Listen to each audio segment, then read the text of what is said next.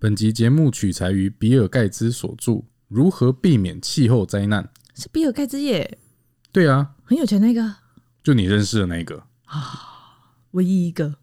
哎，我多希望这一集是本集由比尔盖茨所赞助。差一个字差很多。好，欢迎各位人中之龙的收听，我是加菲。大家好，我是安娜。安娜，你知道新冠肺炎对我们的经济影响是很大的，对吧？嗯，新冠肺炎有上百万人死亡，经济活动整个大衰退。那么，新冠肺炎让全球的温室气体减少了多少的排放量呢？你猜一下。有一半吗？哎呦，很有 sense，很接近的。你猜五十趴，对不对？对，答案是五趴，靠，那我很接近啊，很接近，就差一个零？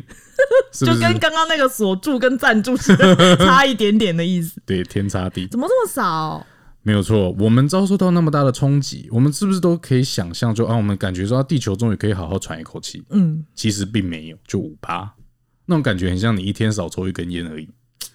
真的很少哎、对，那我们这一集内容要讨论，大家一定想说啊，这一集就是要讨论说我们要如何把温室气体减少，对不对？嗯，错，其实并没有。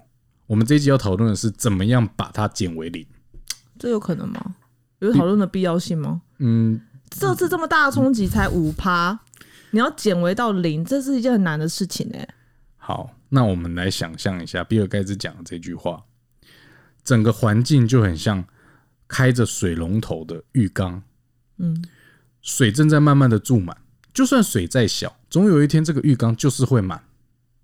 也是哈，所以说，他说，如果你没有让温室气体净排放量减为零的话，那么地球总有一天就是会有非常极端甚至于毁灭性的灾难发生。只是快慢问题。没有错。好，那这边我们要解释一下哦，所谓的零排放，并不是说真的完全不排放。其实，在工业时代以前，地球上还是会产生温室气体，譬如说牛还是会打嗝跟放屁啊。但是当时产生的温室气体呢，地球是能够代谢的掉，哦比如说被植物吸收掉之类的。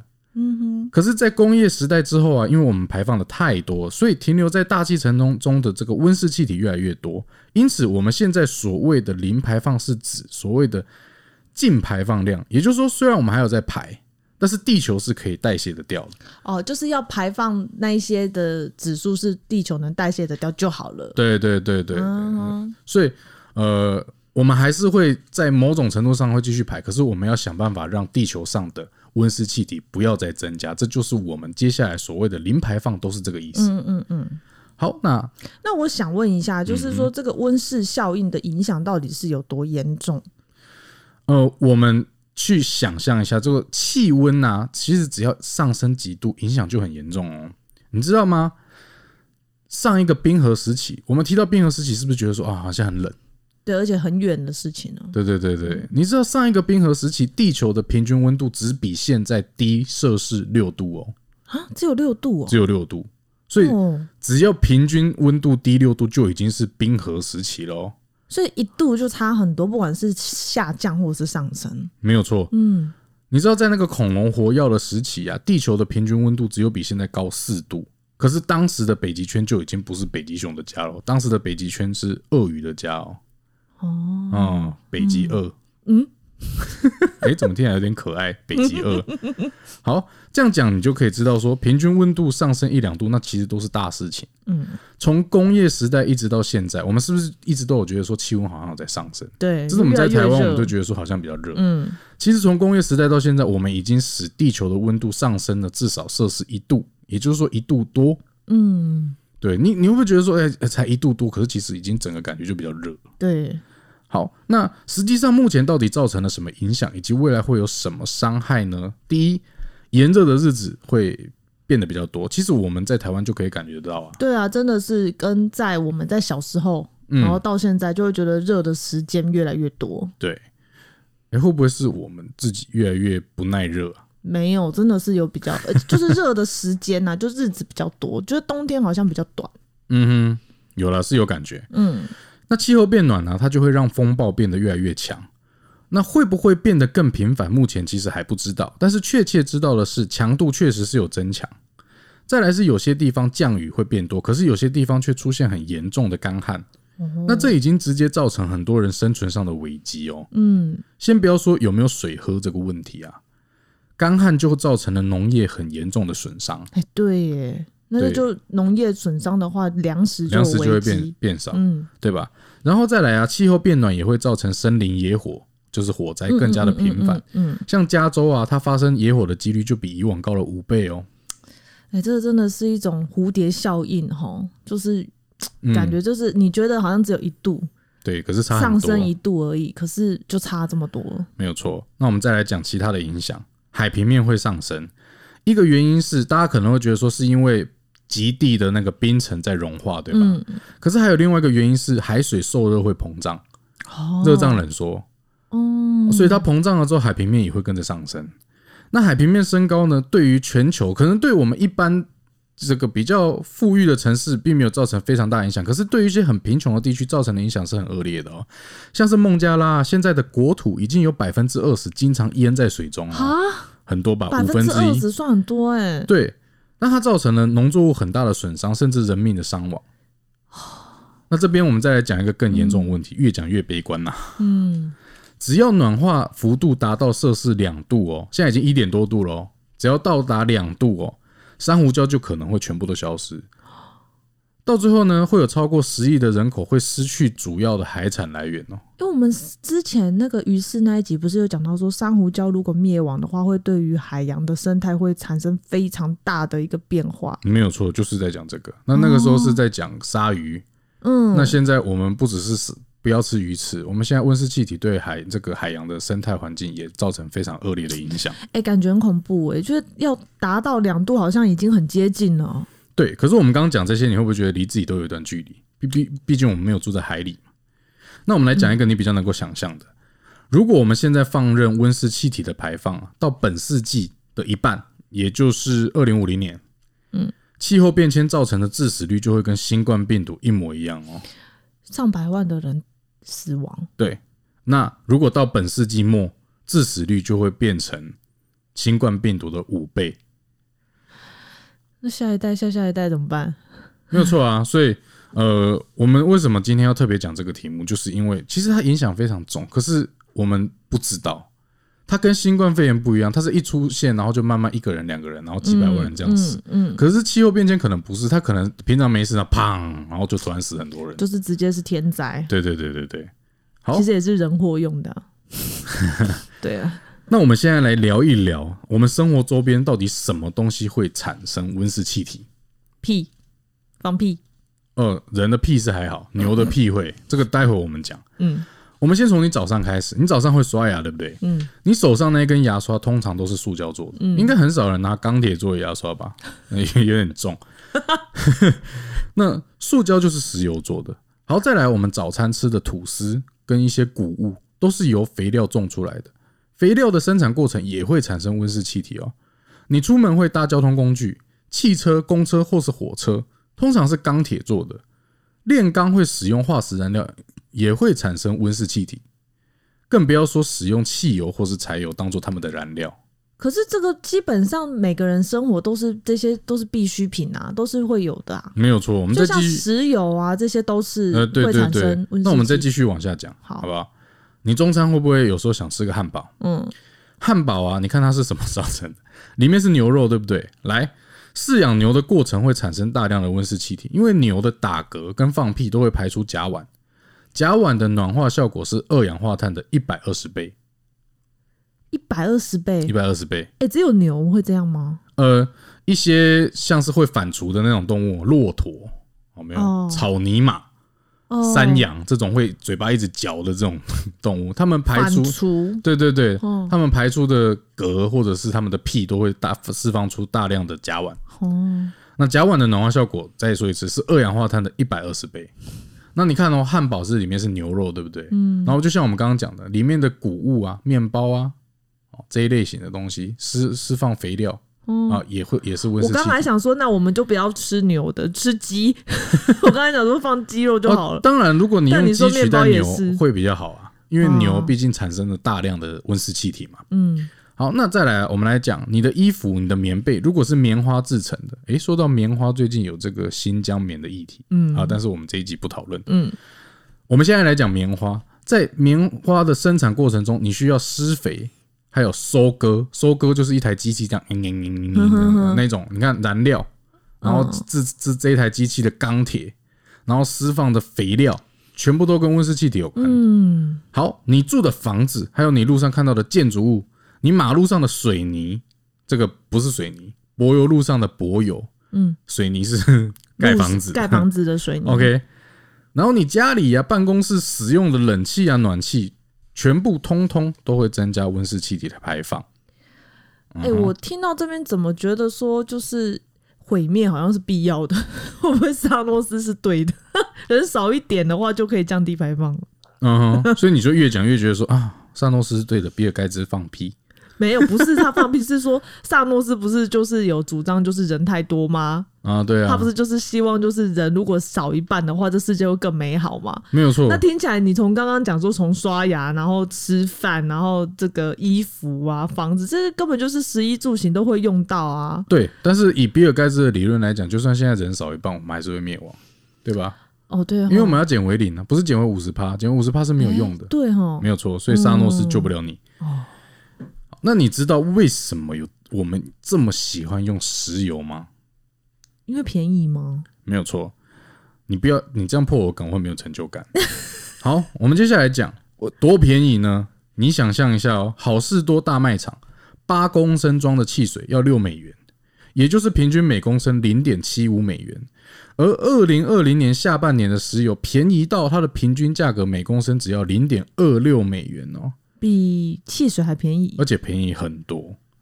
嗯，所以，呃，我们正在使用的是一个能源很强，但是价格却比汽水还要便宜的东西，所以难怪我们这么多东西都喜欢用石油啊。就会依赖呀、便宜又好用。嗯哼，而且呢，我们面对到的问题并不是我们越来越依赖石油，嗯，就以现在你刚刚说到萨诺斯就把人减少一半，对不对？嗯。可是现实状况是没有萨诺斯，现实状况是人口未来还会再增加更多。那到底有没有什么替代方案？就是不要用石油啊，可不可以用其他的东西？哦，这个我们等一下会讨论。嗯，那你知道我们人口啊增加的速度，即以现在的发展速度下去预测，人口会越来越多，对吗？那人口越来越多，也会导致我们也会不断的在发展都市跟建筑。哎、你不觉得很奇怪吗？现在不是都说比较没有要生小孩吗？嗯，啊，怎么还是一样人口一直增加？其他国家还是照生，是不是因？为老人不死啊，因为现在医疗越来越发达啊、就是我们的老生的小孩虽然越越来越少，但是但是年纪每个人的平均寿命越来越长啊，哦，嗯对不对？啊，年龄长还是有地方住啊，所以你看建筑物就会越来越多嘛。那你知道全世界的建筑库存量到二零六零年的时候会比现在增加一倍哦？你知道这是什么概念吗？就是现在开始每个月都会盖起一座纽约市的这个概念，哪来那么多地方可以盖啊？主要都在开发中的国家，譬如说中国、印度啊、奈及利亚这种国家，这些发展光是这些建筑会使用到的水泥，你光想想都觉得很恐对怖。啊，所以说，比尔盖茨提出来的要将温室气体排放量减到零，我必须很这个严重的说了，就除非我们每个人都有这种共识，不然其实真的很难。嗯，你看啊，光是我们要新，我们光是一个合适的问题，我们都要要讨论出来都这么困难，争斗这么这么多。嗯，你像美国，它其实跟我们一样，他们的核电厂计划都是因为安全考量，通通都失败。可是啊，有一个统计是这样啊，当然啊，这是比尔盖茨说的，你相不相信？我是相信的，就是说，即使啊，每年就是说，他他他的意思说，每年哦死于燃煤，就是我们现在用的这种燃煤发电厂，嗯，每年死于燃煤污染的人口，注意哦，是每年哦死于燃煤污染的人口，比全部所有的核灾加总起来的人数还要多哦、哦，你看，他一年因为燃煤的污染死掉的人，就比所有的核灾加总起来的死掉的人还要多。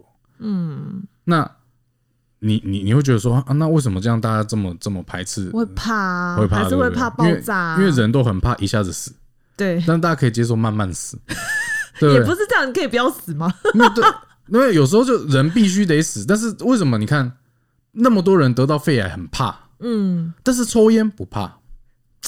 立即性的问题，立即性的问题，得到肺癌就觉得自己好像马上要死，马上的。但，抽烟慢慢死没有问题，因为你还不你不知道你什么时候死，你就会觉得，而且还不，见得一定会死。所以就是立即性的问题。对对对对对。嗯，可是呢，在这边呢，我们要主张核电其实是现在科技能够带来干净以及稳定的能源的来源哦。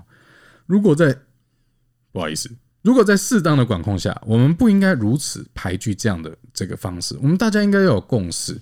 核电厂或许是已知的恐惧，但是可是未知的恐惧其实是更大的啊。只是说我们还没有看到。现在已经有百分之九十七的科学家，嗯，他是认同说气候变迁是人类活动所造成的。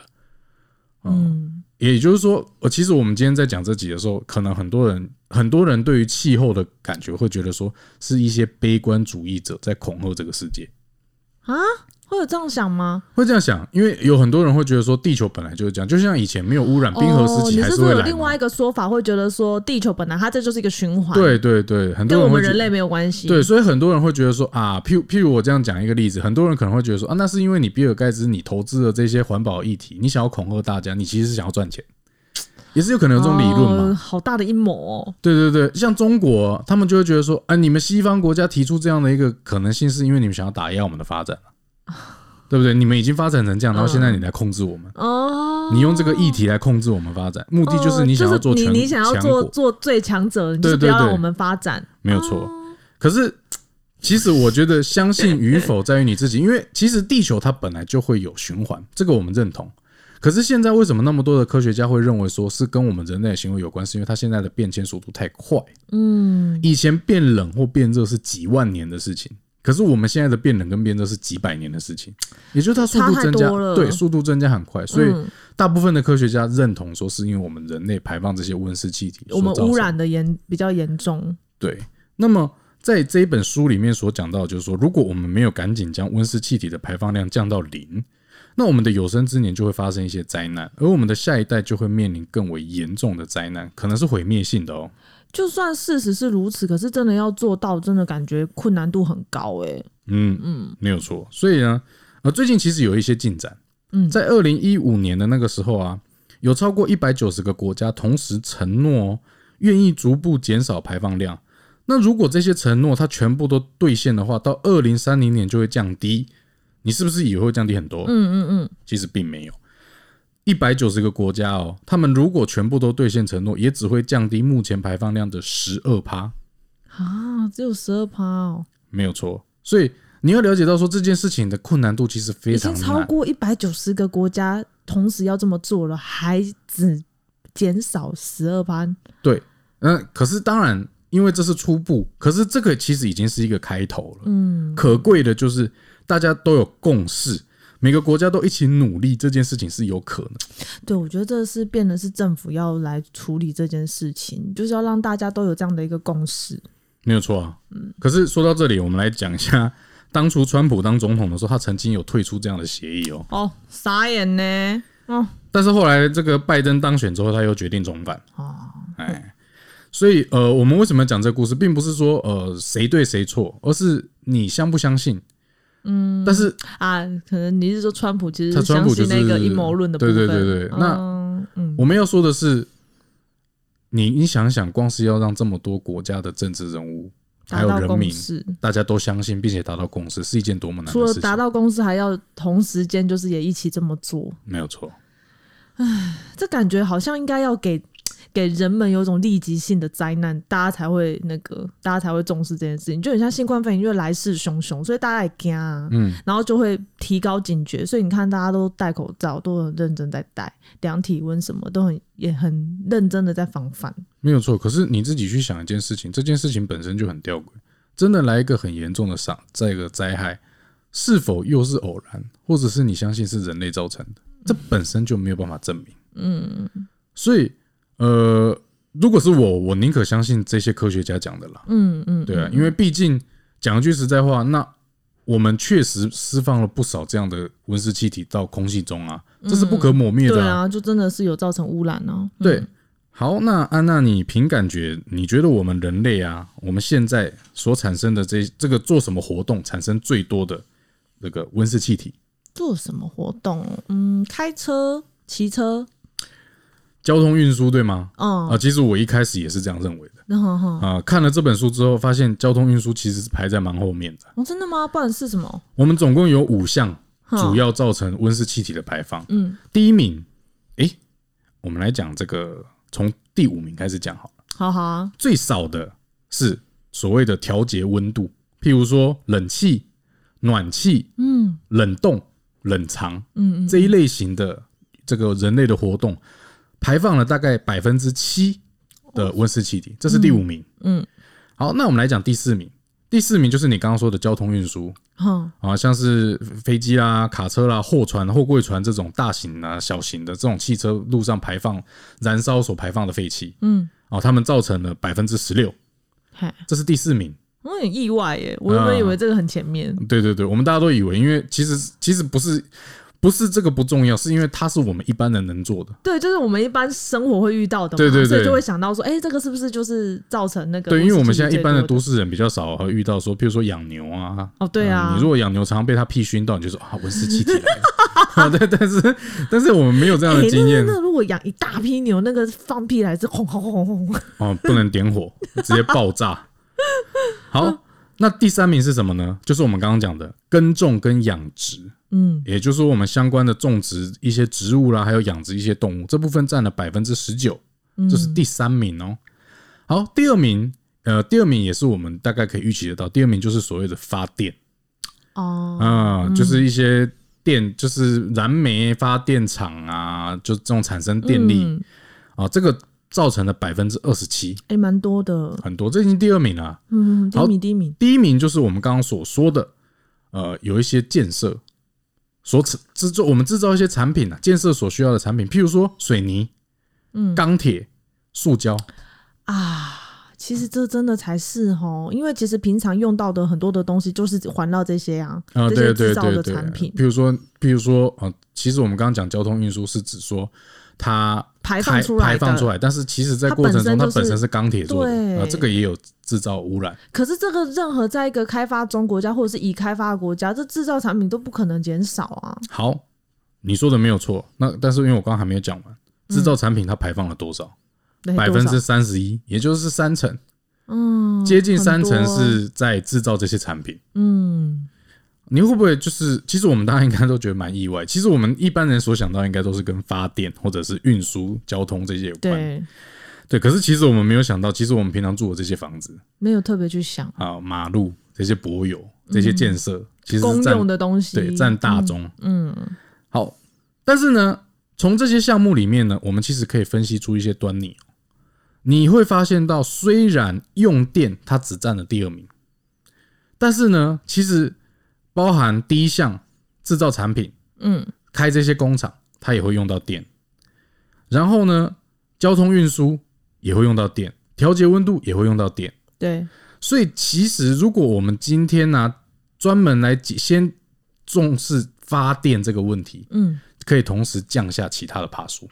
哦，就是呃，去发展出干净的电力，不要去产生温室气体的话，这件事情就可以有效的去降低，。它不是只有降低用电这百分之二十七，嗯，它还可以降低其他的项目的爬数。嗯所以我们就会把很大的幅度去、很大的用用心去用在降低发电的排放温室气体的这个部分。嗯好，那所以我们的问题讲简单一点，就是我们刚刚讲要降低发电，其实讲的很简单一件事情。你看这整个过程中，其实最重要的因素就是我们要找出可以取代石油的燃料，这最重要。对啊，对啊，就是看有没有取代的方案嘛。嗯好，那我要跟你讲，其实是有的，哦，目前都有这些东西，嗯都有发展出来。可是难就难在要让这些技术变得很便宜，很困难。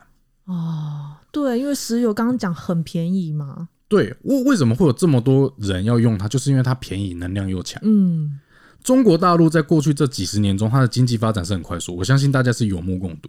可是他们这过程中新建了很多的燃煤发电厂，嗯，去提供他们要使用的能源嘛。嗯，可是很多开发中国家啊，就会觉得说，哇，中国进步这么快，他们也要跟他学习，对不对？这好像也是人之常情哈，对，像是印度啊、印尼啊、越南这种国家，他们希望都可以照着中也希望可以成功啊。对，的，就是照着中国的模式成功。嗯，可是要是这样，他们就也会跟着盖很多的燃煤发电厂。对，所以其实我们可以预计，接下来这些国家只会产生更多的温室气体，这就是一个大灾难。嗯可是你也不能说就是说，如果以阴谋论来讲的话，你也不能说现在这些呃，就是开发中或是他们正要开发的，你你去制止他们，那我们前面这边已经开发过的，难道都不负不用负责任吗？没有错，所以这是比尔盖茨讲的，难就是难在你其实不应该，你也就是不能，也不应该去阻止这些国家让自己变得富强，因为这样是不公平的。对啊，所以我们能够怎么解决？只要你能够产生比石油更便宜，嗯，的能源替代方案那，他们也会愿意使用嘛。对啊，对啊，那就是大家就是一起都用这种干净的能源就好。嗯哼。嗯那你想到干净的能源，是不是你就会想到一些风力发电啊，或太阳能发电这一些？嗯其实大家都蛮熟的吧？可是其实这些方法是有缺点。第一，它很很不稳定，嗯，对不对？因为你其实不是无时无刻都有阳光跟风啊。哦，也不是说它在每个地方都有，对不呃，对？对，有的地有的地方它就是风就很少嗯哼哼哼哼哼，啊，有的有的地方阳光就是比较弱啊，对，所以其实它是不公平。嗯，地理位置不同就不一样。好，那我们就来讲一讲一直都很有争议的核能发电厂。嗯先来讲一讲 CP 值。你知道建造太阳能跟水力发电或风力发电的这种工这种厂，它所需要耗费的材料都远远的高于核电厂。嗯哼，再来是核电厂百分之九十的时间都是能够发电，哦，所以它以稳定性来讲非常高。嗯，哦，当然啦，因为它之前有发生过车诺比事件这种其实就是就是这样。刚刚讲立即性嘛，就是这个核电，就是因为大家会觉得立即性啊，爆炸怎么办？啊，对，啊，这是人性就会怕、啊。对，然后啊，他就会说啊，要不然你要住旁边吗？对呀、啊，地震来怎么办？哎呀，哎呀对对嗯，好，那遇到这类型的话，我我们不能，我们不是说风凉话，因为我们人也住在这个国土上。如果真的爆炸了，我们也是会危险。对对，所以我不知道说风凉话，但是比尔盖茨里面有说到一个议题，我觉得我们可以去想一想，为什么我们遇到这样的问题，大家想到的不是去面对问题、解决问题，而是直接就排斥。大部分的人，大部分人可恐惧啊。能包含他们美国都是这样，嗯。直接就是排斥，不要。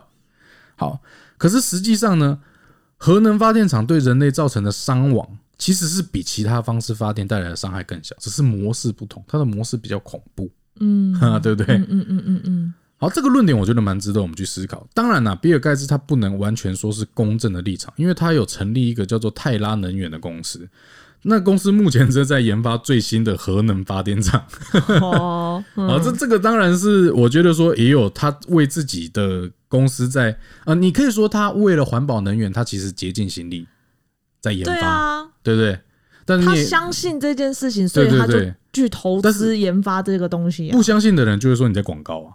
啊，哦对不对？所以这个东西你很难去讲啊。但是我我个人是觉得他相信啊，我说我相信啊，他研发了这个最新的核能发电厂啊，第一产生的核核废料少很多，而且呢，它采取全面的自动化，排除这个人人人为操作疏失的可能性嗯啊。那再来是它还可以建立在地底下，能够比较避免遭受到攻击。哼哼哼哼哼哼。好，其实我觉得，嗯，他也是在树立一个模范，就是说，大家可能对核能发电厂会觉得很害怕。嗯那他可能，因为他他在这个世界是蛮有名的、蛮有声望的一个人，那他可能就是觉得说，OK，那我来做这件事情。我觉得，如果他相信这个核能发电厂是比较可以去降低这个温室气体，他是相信这件事情的，嗯那他就去树立模范。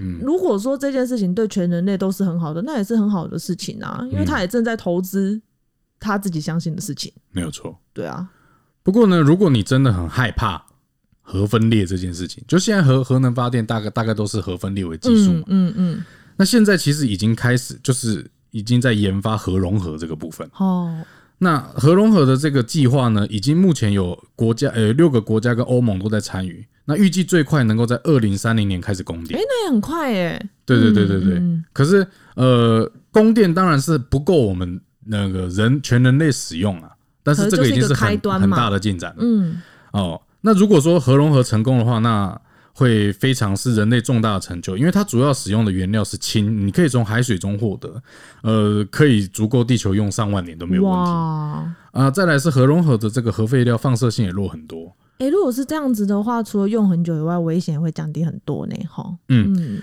啊，这个就是我们刚刚讲的，就是说，呃，以目前来讲，如何最有效降低这个没有污染的这个能源，嗯。这是我们这一集里面，就我觉得这本书里面讲的蛮值得我们大家参考的。嗯呃，有关于核能发电厂，我觉得大家的态度也应该稍微就是不要如此的抗拒，应该用理性的方式去思考，说这个东西是否安全，因为人都会有那种惯性的恐惧，对了，那就不想停。嗯。可其实这个东西其实是有发展的空间的嘛，嗯大家每一件事都有进步的空间呐、嗯。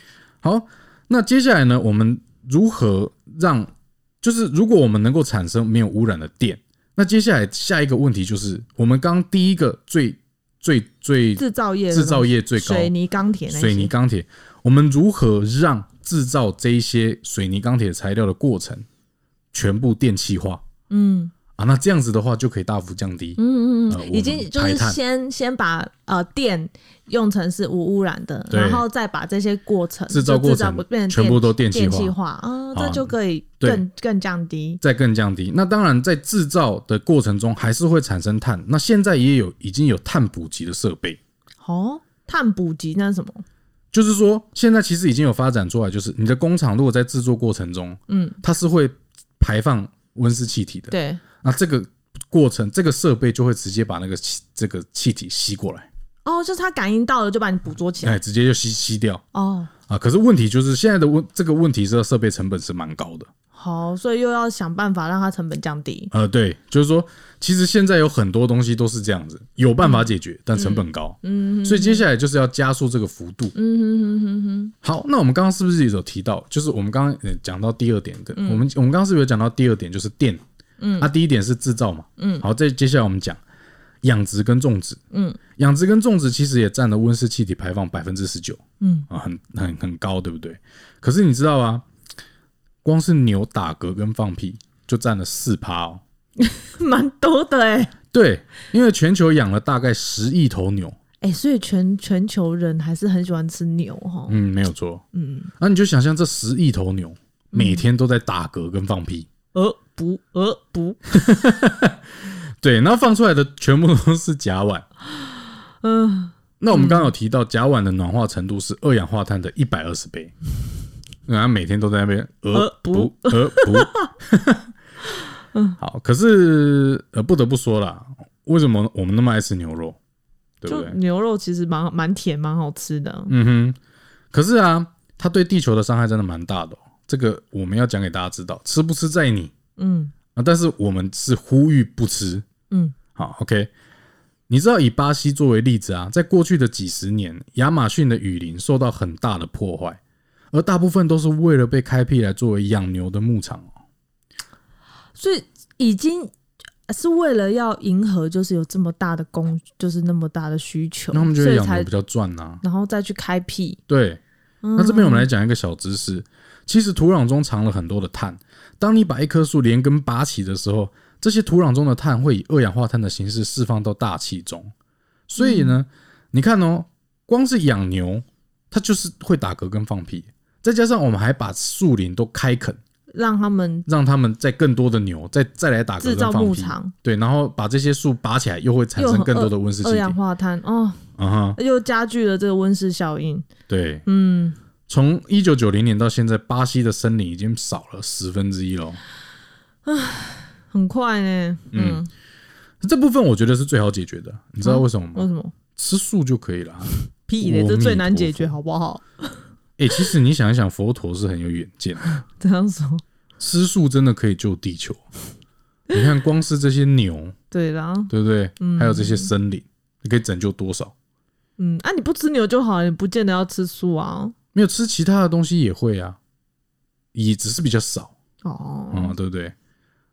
还是还是有啦有吗？有啊，譬如说是机会吗？不是啊。不是说反刍类吗？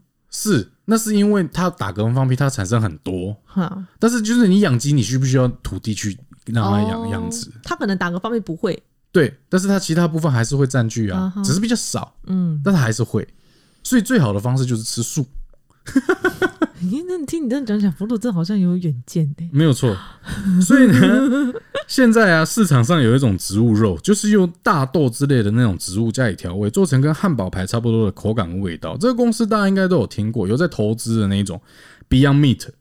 哎、之前好事多好像有在卖这个，哦，对啊，我有在想说找一天来买吃吃看，嗯不知道好不好吃。嗯，有吃过的人也可以跟我们这个一些分分享享。。啊，你知道呃，在这边我们讲到一个更有趣的，现在有一种人造肉啊，制造方式听起来其实蛮恐怖的，就是你从活体的动物，譬如说鸡身上取得它的细胞，然后让这个细胞在实验室里面自行繁殖，然后它就会自己制造出我们习惯使用的那个肉。它是自己繁殖，真的是真的肉吗？是真的肉，就是从这个细胞繁殖的啊，所以它还是肉啊，它它是可细胞可。是它还会是原本的肉吗？会不会就已经不是原本的肉？它是肉，它只是没有灵魂，它有肉体，它没有灵魂，可是听起来很恐怖哎、五退不魂。你嘎架吗？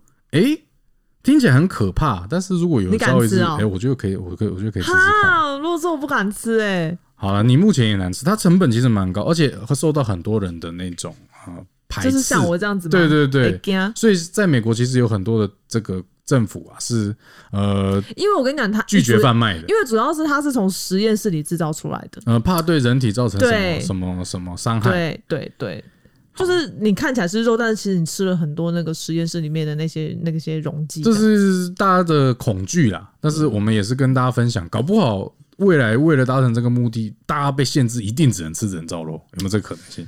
不知道哎、好，然后有就是因为这样子，所以大家都吃素了，不要，我还是要吃肉，无肉不。欢呢、你。哎、有一个方式能够减少粮食的碳排啊，而且还是我们现在都能做的，就是减少浪费。嗯，这听起来可能有点老套，可是你知道，我们接下来我们刚刚讲，我们人口会越来越多，那我们粮食要应付这么多的越来越多的人口，我们还要增加产能，可是我们还要再减少温室气体的排放，嗯，所以其实大家应该要最大幅度的做到减少浪费这件事情对。啊，至少先不要浪费。对对对，所以这个就让我想到最近那个鲑鱼的风潮，啊，很扯哎、就是网络上那这真个。的是一个很奇怪的现象。我我有看到那个照片，就是有的人为了吃鲑鱼，然后把那个饭，就是把那个生鱼片吃完，嗯然后下面的那个饭都丢掉。真的很恶劣欸、其实我觉得这种行为就蛮蛮应该被踏伐，对啊，在浪费粮食。请珍惜现有粮食啊。嗯，哎、现在有一种科技，就是那个比尔盖茨讲，有一种隐形的涂层，你可以涂在水果跟蔬菜的表面，然后它可以延长保存期限，而且这些涂层是可以食用的，嗯，完全没有味道。可是它真的是可以用在每一种食物上吗？会不会就是因为你现在讲的是水果跟蔬菜嘛？会不会有一些食物就是不能这样，就变成呃放上去之后就会有一些那个化学反应，反而影响健康？是不是？这也很难讲。这个部分我建议你可以写信给比尔盖茨，嗯，看他会不会回应你。好，讲完粮食的部分，我们刚刚讲粮食就是所谓的植物跟动物养殖这个部分。嗯，那我们接下来讲运输，我们大家对运输是最熟悉的，而且我们现在对于电动车应该都不陌生，狗狗肉，特斯拉，对吧？这种我们一般家庭会用到的小型交通工具，好消息，比尔盖茨预测啊，在二零三零以前，这类型的交通工具会全面变得跟现在使用汽柴油的交通工具一样便宜。二零三零还有九年，嗯，嗯，就是现在我们啊、呃买特斯拉或者是 GoGo 可能还是有一点稍微比较贵一些些，当然其实已经比他们刚出来的时候便宜很多了。嗯，那二零三零以前就会变得全面跟我们现在使用的交通工具一样便宜。可是这里还有一个问题哦，就是即使都变得一样便宜，我们大家也都要全部都愿意改成使用电动车啊。对啊，其实这习惯的问题有时候也很难很难真的改变。嗯，嗯，以目前来说，一台车平均如果可以开十三年，你要在二零五零年以前让美国的每一台小客车都换成电动车，那么接下来电动车它就必须要占汽车销售量的百分之百。好，就是你从现在开始，你现在就是要全部都只能一直用买电动车。嗯嗯嗯，可是以目前来讲的话，销售电动车比例还不到两趴。嘿，差很多呢。嗯，所以说即使就是这个就是我们要讲的一个重点，我们一直都觉得很难，是科技很难。可是就算科技可以办到，人也不一定配合的问题啊。，对，其实是人都要有这样子的共识，嗯然后这件事情才有可能达成。没有错嗯，而且啊，这个还只是小型的交通工具哦。你像是那种大货车啊、货船啊、飞机这种大型的交通工具，你其实就没有办法把它们用成电动的方式。为什么？因为不实用。现在的这个，因为我们刚刚讲的都是小型的，可以改成电动。可是大型的话，它要让这个大型的交通工具，因为尤其大型的交通工具最重要的东西是什么？譬如说你自己想货柜船、嗯。飞机、嗯，货车，他们都要怎样？开超远，对，对不对？我们一般的小型车开开开啊，加加就充电嘛。嗯，可是他们就从这个国家，然后开货船到另外一个国家，哦。它要具备这么大能量，电池太重，哦啊，中间换电池哎，怎么换？哦对啊，就太重嘛，船会沉下去，飞机飞不上来，哦真的 这个问题啊，哦，所以就不实用。所以是因为电池太重这件事吗？对，就是电池要载那么要让让你跑那么长，它会太重。嗯哼哼哼哼，啊，使用上也非常不实际。这边我们举一个例子，如果我们以一架这个中等承载能力的飞机波音七八七来讲哦，嗯，如果它加满油，可以载两百九十六名的乘客，而且连续飞行二十个小时。那我们来对比一下，目前市场上最优秀的全电动飞机，嗯，只能够载两名乘客，并且飞行三个小时就要充电哦。太弱了吧？这太弱，这哎、我觉得你这个笑声很真诚。很弱。那电池可以改良吗？哎、其实你你说到重点，我们大家就想说，那未来技术还会再进步啊？嗯可是比尔盖茨说啊，电池的技术目前可以预期，就是未来进步的幅度可能最多是现在的三倍，最多紧绷啊。但是要到现在的什么几十倍是不可能的。所以进步幅度相当有限。所以目前的方向是，这些大型的交通工具，我们不是朝向把它们改成吃电的，我们还是让它呢，呃，是吃燃料。但是呢，我们这部分我们就是要发发展出跟石油一样便宜，并且这个零这个不要排放废气的这种燃料。所以是朝这个方向前进所以就是取可以取代石油的燃料就对了。对对对对，嗯这些大型的交通工具目前已知是比较放弃把它们用电动化，哇，因为电池不实用。嗯嗯嗯嗯，好，那还有一个东西是可以用在货船上，就是核能。因为目前美国的军事潜舰还有那个航空母舰就是使用核动力，嗯啊，所以这个是已经有现有的科技，只是很贵、啊，成本高哦、又是成本的问题。那是成本的问题。可是未来有没有可能货柜船都用这些核能来发电？是感觉是蛮有可能，就是成本问题。嗯好，运输类我们大概就讲到这里。嗯，那接下来呢，我们要来讲，我们刚刚讲到第五个，每一个都讲到。你看这个嗯，充实，你为什么要嘟嘴嘴？我有点在打嗝，还好我不是牛，不然我就 不然产生温室气体体。先，我先啊，那这样子很为难，因为变成我如果要节能减碳，我要先换老婆，为什么？如果是牛的话吗？因为你会打嗝啊，放我不。是牛。好，你知道我们这边有一个小知识跟大家分享，因为我们现在要讲第五点，就是人的空调的部分。那你还记得比尔盖茨很讨厌蚊子吗？嗯，谁喜欢啊？哦，对，可是我们一般人没有像他那么讨厌，因为他好像在研究要怎么样让蚊子灭绝，整个灭亡掉。优秀，OK，支持。蚊子会带来一种病叫做疟疾，可是疟疾这种病啊，居然让我们现在发明，就是让人们发明了冷气、耶嗯，你现在在这个地方很舒服，是因为蚊子，你要感谢它我不想哎、啊！我不想你。不想感谢它？它灭绝了，我很开心。唉它如果要灭绝，拜托赶快灭绝！真的讨厌蚊子呢。狡兔死，走狗烹啊！砰个屁啊！现在有它会有因为蚊子然后带来什么那个吗？冷气啊，不是，我是说，就是如果都没有蚊子的话，这世界会 会有变不好的地方吗？目前就是不知道，所以比尔盖茨想让它死。嗯，好，好，可是你知道这边呢、就是呃，我们刚刚讲到疟疾嘛，疟疾这个病是蚊子带来的，可是以前的人不知道，以前的人以为疟疾是所谓的晦气啊所影响的。呃，也晦气，也就是所谓的坏空气。嗯，所以当时有一个医生就以为说，低温能够帮助疟疾的患者复原，哎、那就根本就跟蚊子没有什么太大关系，好不好啊？是这个医生。是这个医生的问题呀、但疟疾原本还是蚊子带来的、欸 他还不赶快灭亡，不要这么生气，不要这么生气我。真的很讨厌我们。这边是讲给大家这个博君一笑，也就是说，当时因为疟疾的关系，发明了世界上第一台冷气机。嗯，这是一点小知识了，不要这么生气，不要这么生气。好，以冷暖气这类型的设备，以目前我们能做的就是全面电气化。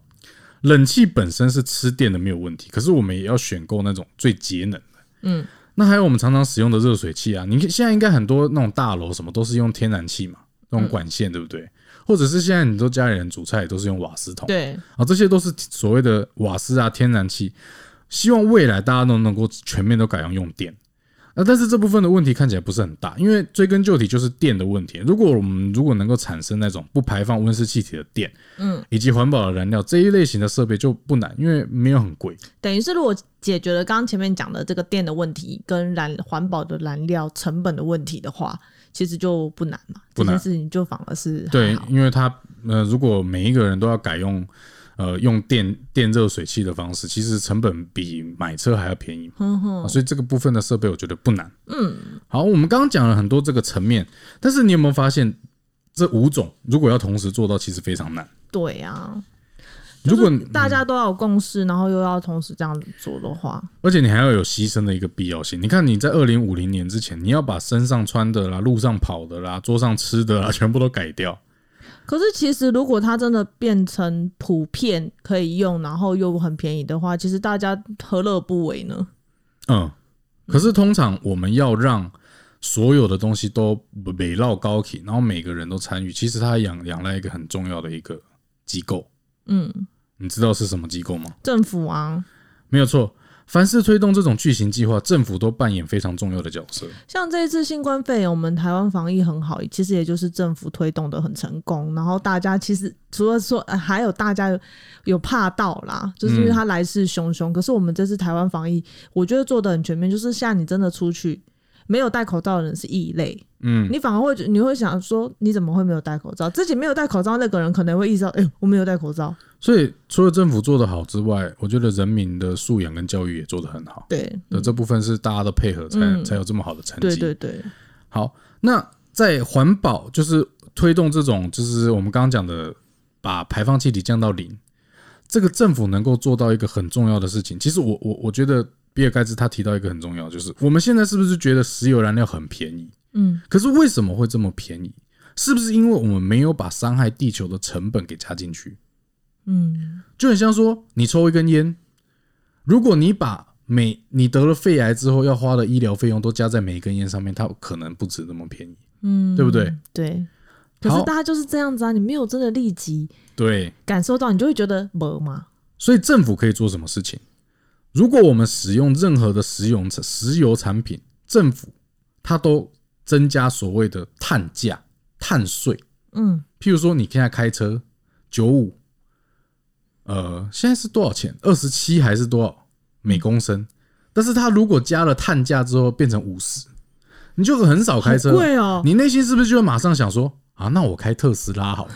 就会想说找比较便宜一点的。对，为什么大家会现在会觉得石油这么便宜，而新的科技能源这么贵？就是因为我们没有把伤害地球的成本给加进去。嗯哼哼，可是如果你今天把这些伤害，就是会排放温室气体的这些能源，你使用它，你就要付所谓的碳税。嗯，那你是不是就更有意愿的会去想要去改用更环保的科技或设备？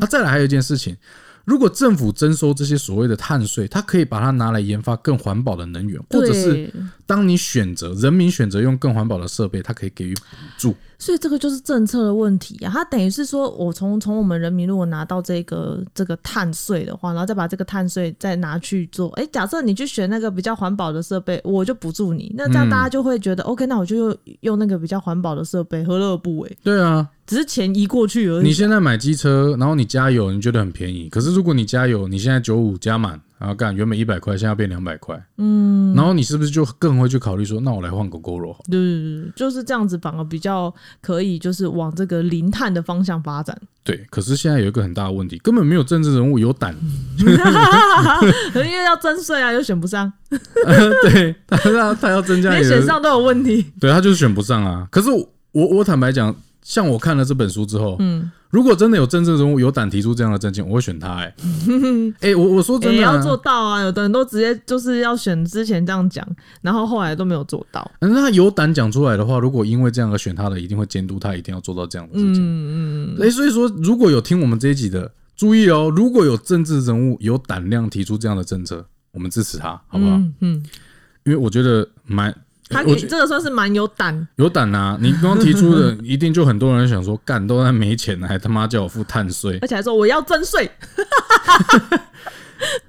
这算是蛮难讲出来的口号，一般都都是说哦降低，因为都往人民的那个意愿去想啊。嗯，所以老实说，气候变迁这个议题啊，其实在我看这本书之前，我也觉得它是一个就是不是很急迫的，就觉得说啊、我们都知道我们在排放嗯污染，可是我们没有想到这么快嗯会影响会这么大。嗯嗯嗯嗯，可是我相信绝大多数的人也都是这样认为，所以这也是为什么这个气候变迁的问题都是一一直以来都是被边缘化的这种政治议题，嗯，对不对？我也是这样觉得，好像比较少政治家、政治人物去讲到这个气候变迁要怎么去处理的一个比较有点大刀阔斧的一个政策。对啊，就很少人主轴放在这里啊，大部分都是给就是给就是嗯怎么讲，就他的政策那个感觉是附带的啦，嗯，附加有一个这样的东西，了对对对但是没有大刀阔斧去改变一些他不是这不是诅咒，嗯对。可是现在我们推出这一集，我们就是要呼吁，我们希望能够所有听到这集节目的人，或者是没有听到的人。嗯，这样好像也在讲废话。所有的人，你听到的可以跟没有听到的讲。嗯、对，我们的目标，你刚讲到废话真的很白痴、欸，哎、我们在讲这么震惊的时候，不要这样子，我伤害自己人，对不对？我们刀口啊，一真的很。白痴啊！好，好，我们的目标是零碳。我们现在要讲哦，我们目标是零碳哦，而不是减碳哦。嗯我们现在再重申一次，我们要在二零五零年之前达到让全世界所有发展已发已开发的国家都能够达到零碳。嗯，那后面那些开发中的国家要慢慢跟上，比较穷苦的国家要慢慢跟上。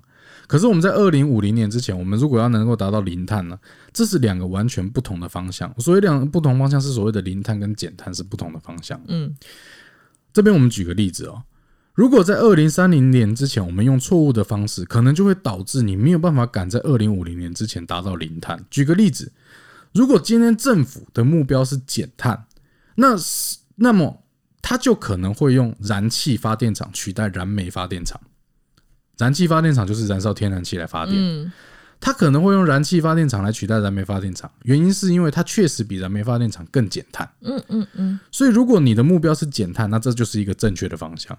可是，如果你的目标是零碳，你如果在二零三零年你盖了一个燃气发电厂，这每一个发电厂它都要运作数十年，它才能回本。